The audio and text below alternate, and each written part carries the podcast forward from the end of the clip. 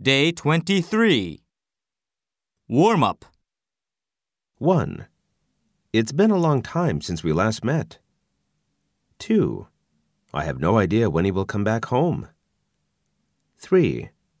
What I have to say right now is important, so listen carefully. 4. If he painted this picture in vivid colors, it'd be much better. 5. Could you tell me when his father left the restaurant?